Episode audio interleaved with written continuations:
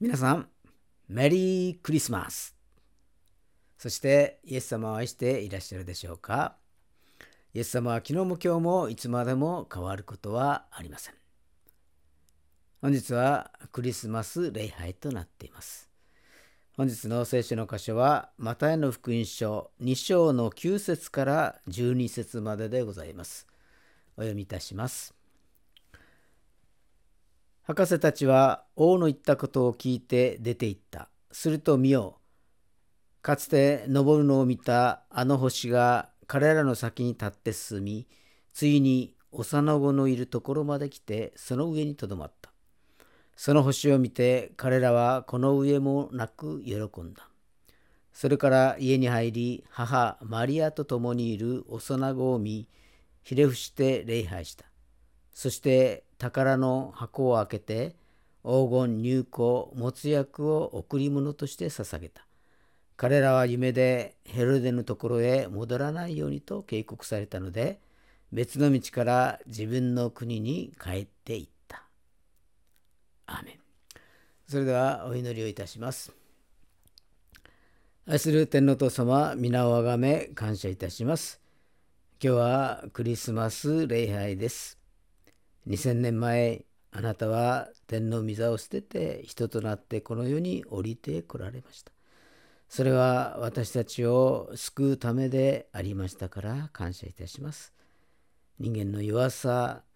苦しさ、痛みなどのすべてを私たちと同じように経験し、イエス様の十字架の死によって私たちの罪をあがなってくださって感謝いたします。永遠の命を与えてくださってありがとうございます。イエス様の出会いを通して新しい道へと歩むことができましたから感謝いたします。イエス様がこの世にお生まれになったことをお祝いするクリスマスの時にまた改めてイエス様のことを深く知ることができますようにイエス様の語られた御言葉イエス様の伝えられた教えイエス様が成し遂げた技を心に刻むことができますようにどうぞお導き願いますこの礼拝を感謝し主イエス・キリストのお名前によってお祈りをいたしますアーメン今日は新しい道を歩みと題してご一緒に恵みを分かち合いましょう。皆さん、改めまして、メリークリスマス。クリスマスおめでとうございます。クリスマスはイエス様の生まれたことを祝う日でもあります。日ですね。だから、えー、当然主人公はイエス・キリストということになります。まあ、どこの世界にですね、誕生日を祝うのに主人公のことを知らなかったり、えー、主人公そっちのけでお祝いをするそのような誕生会というのはないのであります。まあ、ところが 日本では、えー、時としてですねそのようなことが結構あるのであります。まあ、それはイエス様が何のために生まれてきて、えー、この私とどんな関係があるのかというのをね知らないということであります。今までアドベントの時期にイエス様のご交代に関して聖書から学んできました。来週はこの私を救うためにというタイトルでイエス様がお生まれになったのはこの私を救うためなんだと。そして、え、聖書の予言通りにイエス様がお生まれになった。まあ何月何日何年の何月何日というふうに日付はですね明確には聖書の中には書かれていませんけれども紛れもなくイエス様はこのように誕生したということだけは事実であります。そしてまた第2週目ではヨセフとマリアというタイトルでイエス様の両親に関してスポットを当てて学ぶことができました。イエス様はユダ族のダビデの子孫から生まれるということが聖書の中に予言されていました。その両親であるヨセフとマリア、この2人もですね、ダビデの子孫ということであります。そして、まあ、彼らもユダヤ人でありますから、旧約聖書は知っていたし救い主がですねお生まれになるということも知っていたのであります。でも両親ともに知ってはいたんですけれどもまさか自分がその神様の壮大なる計画のですね一端を担うということはですね、えー、考えもしなかった。思いもよらない、えー、そのような出来事が実際に起きてみてですね、えー、マリアは戸惑ったしそしてまたヨセフはですね葛藤の中で、えその出来事を受け入れていく。2人とも信仰を持ってですね受け入れていく神様の壮大な計画のですね一端を担うというその決意のもとで信仰を持ってで、えー、受け入れていったということであります。そして第3週目には救い主の印として、えー、じゃあ救い主の印って一体何なのかということで学ぶことができました。それはへりくだりの印でありまた、えー、拒否された印でありそしてまた誰でも近づける印ということでありました。まあ、イエス様は宮殿で生まれたのでなく、会話丘に寝かされていたのであります。誰も止める止めてくれる人はいませんでした。だからこそ誰でも近づくことができたのであります。誰でもが救い主に触れることができ、救いに預かることができたのであります。これが聖書に書かれてあるイエス様誕生に関する出来事の一つ一つだったのであります。さて今日はマタイの福音書2章からですからでも一節を読みますと イエスがヘレデ王の時代にユダヤのベツレヘムでお生まれになった時見よ東の方から博士たちがエルサレムにやってこう言ったと書かれてあります。マタイの福音書2章の一節にですね、このように書かれてあります。東の方から博士たちがやってきたと書かれてあるのであります。このいわゆる東方の博士たちは一体何者だったんでしょうね。今日は東方の博士にスポットを当てて考えていきたいと思います。エルサレムより東の地域といえばバビロン、インド中国果ては日本まで考えられますけれども、まあ、ヒントになるがダニエル書であります。まあ、ダニエルはイエス様が生まれる約600年前の人物であります。まあ、彼はいわゆるエリートで、まあ、優秀だったのでバビロンで4人の王様にのもとでですね使えて、え、70年ほど使えたのであります。まあ、ある時事件が起こりました。その時の王様ネブカデネザル王がですねこのように言うのであります。自分の見た夢を当ててそしてそれを解き明かせというような命令を下すので、え、あります。まあそれができなかったらですねバビロンのその中のですね、えー、知者者賢者と言われる人たちをですね全部皆殺しするんだというような、えー、めちゃくちゃな命令を出すわけであります。まあ、そこに登場したのがダニエルでありました。ダニエルは祈って神様の啓示を受けてその夢をですね、えー、ものの見事に当ててその解き明かしまでしたのであります。まあ知者賢者たちは喜びました。まあ、殺されるところがダニエルによって生かされたのですからあもう本当に喜んでいたのことだと思います。その末裔が東方の博士たちと考えられるのであります。まあ、彼らはダニエルが語ることにまたダニエルが信じる神様にですね注目しもう何年も何年も星の研究をしながら待ち続けていたのであります。今日はこの東方の博士から学んでいきましょう。第一に東方の博士たちはすぐに行動を起こしたのであります。民数記24章の17節を見ますと、私には彼が見える。しかし今のことではない。私は彼を見つめる。しかし近くのことではない。ヤコブから一つの星が進み出る。イスラエルから一本の杖が起こり、モアブのこめかみを、すべての節の子らの脳天を打ち砕くというこの予言みたいなですね予言なんですけれども、まあ書かれてあるのでありますけれどもここに書かれてあるヤコブから昇る一つの星、えー、それはですね救い主の到来を予言しているのであります。まあ、東方の博士たちはダニエルの話からまた旧約聖書の予言を聞いて、まあ、年代も計算してもうそろそろエルサレムの方面で、まあ、救い主が誕生するんではないかとそのようにふうにして待っていたのであります。だから星の輝きを見た時にすぐに行動を起こしました。この星の輝きはあるいは主の栄光かもしれません。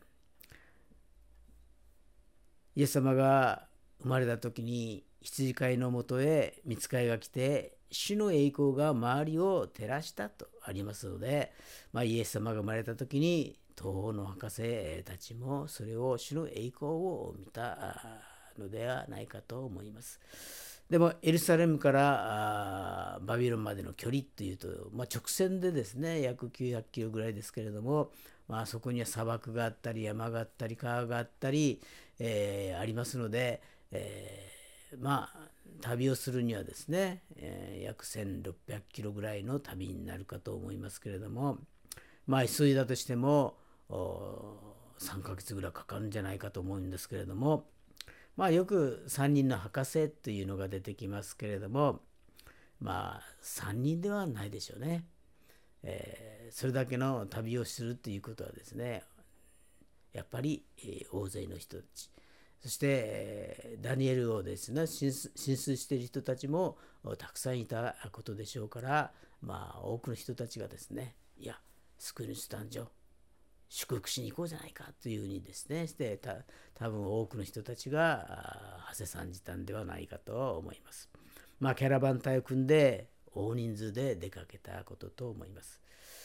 ではなぜ彼らがあそこまでしてイスラエルの国までやってきたのでしょうか。まあ、その理由としてはやはりダニエルが彼らの祖先の命の恩人だったということであります。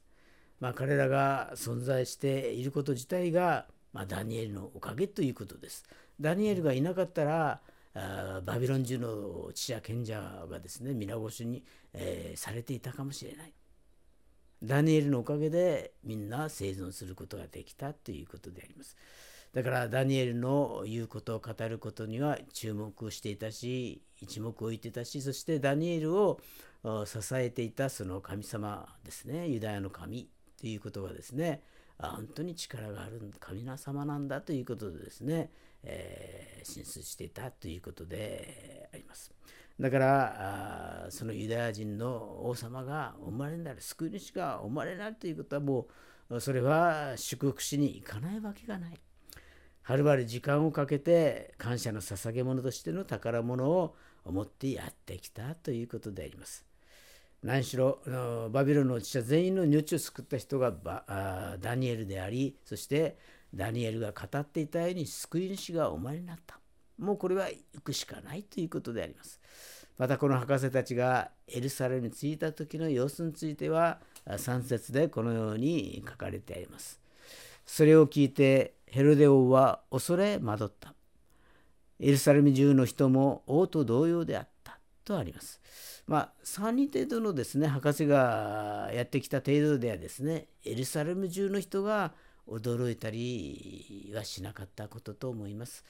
エルサレム中の人が驚き注目するほどの一行がヘロデのところにやってきたということですから、まあ、数十人か数百人か分かりませんけれども、まあ、大勢の人たちがやってきたと考えられるのであります。だから彼らはある程度の準備はしていて印が現れたらすぐに行動を起こしたのであります。救い主がお生まれになる。その印を見た彼らはすぐにそのところへ馳せ参じたということであります。すぐに行動を起こしたということ。第2に、東の博士たちは救い主を礼拝しました。マタイの福音書2章の11節を見ますと、それから家に入り、母マリアと共にいる幼子を見ひれ伏して礼拝したそして宝の箱を開けて黄金入香没薬を贈り物として捧げたと書かれてありますまあ、ここでは家に入りとあります。まあ、会話桶が置いてあるような洞窟の中ではなかったということであります。そして母マリアと共にいる幼子とあります。だからここで時間的経過が感じられるのであります。生まれたばかりの緑子ではなく幼子という表現に変わっているのであります。これからも生まれたばかりではなく少し時間が経っているなということが分かります。そしてどうしてそれが救い主だということが分かったかというと、またな福音書2章の9節にこのように書かれてあります。えー、博士たちは王の言ったことを聞いて出て行った。すると見よう。かつて登るのを見たあの牛が彼らの先に立って進み、ついに幼子のいるところまで来て、その上にとどまったと書かれてあります。まあ、2章の9節にですね、このように書かれているのがあります。まあ、イスラエルの民は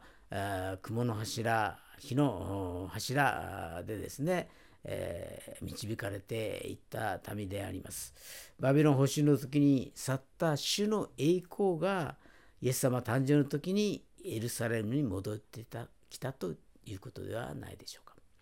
そしてすぐに彼らは礼拝を捧げたのであります。まあ、彼らはあユダヤ人ではありません。違法の民であります。しかし、ダニエルが信じてする、信じていた神様というものですね、本当にすぐに礼拝をしていったのであります。そして、宝の箱を開けて、黄金入庫、お持つ役を贈り物として捧げたとあります。まあ、黄金はあ王に対して捧げられるものであり、入香というのは神に対して捧げられるものであり、また持つ役は死者の匂い消しとして用いられるものでありました。だから主の主王の王そして十字架の死、えー、イエス様にぴったりの贈り物だったということであります。第3に東方の博士たちは新しい道を歩みました。マタイ福音書2章の12節を見ますと彼らは夢でヘロデのところへ戻らないようにと警告されたので別の道から自分の国に帰っていったと書かれてあります。イエス様を礼拝した後に神様ご自身がこの人たちの歩みに責任を持ってくださったということがわかるのであります。ここまではいろいろな情報を頼りに彼らはやってきたことでしょう。ついに救い主に出会ってこの方を礼拝していこうと決心し神様はそういう人の歩みに対して責任を持ってくださるお方なのであります。彼らの歩み道が変わりました。別の道から自分の国に帰っていったのであります。まあ私もこの東方の博士たちのようにですね、誠の神様を知らない、えー、まあ俗世間にまみれた生活をしていたのでありますけれども、まあ、ある人に導かれイエス様のもとへとたどり着いたので、えー、あります。何かを求めていれば、えー印が印となって導かれるのであります。えー、でも何も求めてない何も感じてない何も意識してないそういう状態だったら、まあ、印があったとしてもそれを印として自覚しないのであります。そして、イエス様のもとへその印を見てイエス様のもとへたどり着いてイエス様を信じそして受け入れていく。その時にですね神様が私の歩みを確かなものにしてまた新しい道へとですね導いてくださるのであります。だからその印がですねまあ人それぞれその印が何か違うかもしれませんけれどもああこの印は私をイエス様のもとに導くためのものだったということがわかるのであります。そうすると感謝にあふれてくるのであります。そして今度はイエス様を信じていこうと心に決めると私たちの歩く道が変えられるのであります。まさに東方の博士が別の道から自分の国に帰っていったように私たちの歩み道も変わるのです私たちの生き方が変わるのであります。私たちの価値観が変わるのであります。今までものすごく大切だと思っていたものが実はそれほど大したものではなかったと思えるようになるのであります。それよりも永遠の価値あるものに私たちの心が惹かれていく。そのように変えられた自分を見ることができるのではないでしょうか。私たちに新しい道を歩ませてくださるイエス様がお生まれになったということは紛れもない事実でありイエス様が私たちの身代わりとなって十字架にかかってくださり死んで墓に葬られ3日目によみがえられたのは全てこの私たちを救うためであったのであります。このクリスマスの時になお一層イエス様に感謝を捧げてまいりましょう。ではお祈りをいたします。愛する天皇お父様皆をがめ感謝いたします。このクリスマス礼拝をありがとうございます。東方の博士たちを通してまた深くイエス様との出会いを感じることができ感謝いたします。東方の博士たちが星に導かれすぐに救い主を礼拝するために行動を起こしたようにどうぞ私たちもすぐに行動を起こすことができますように導いてください。そしてイエス様と出会いまた新しい道を歩むことができますようにどうぞお導き願います。今日のクリスマス礼拝を感謝し、すべてを感謝し、主イエス・キリストのお名前によってお祈りをいたします。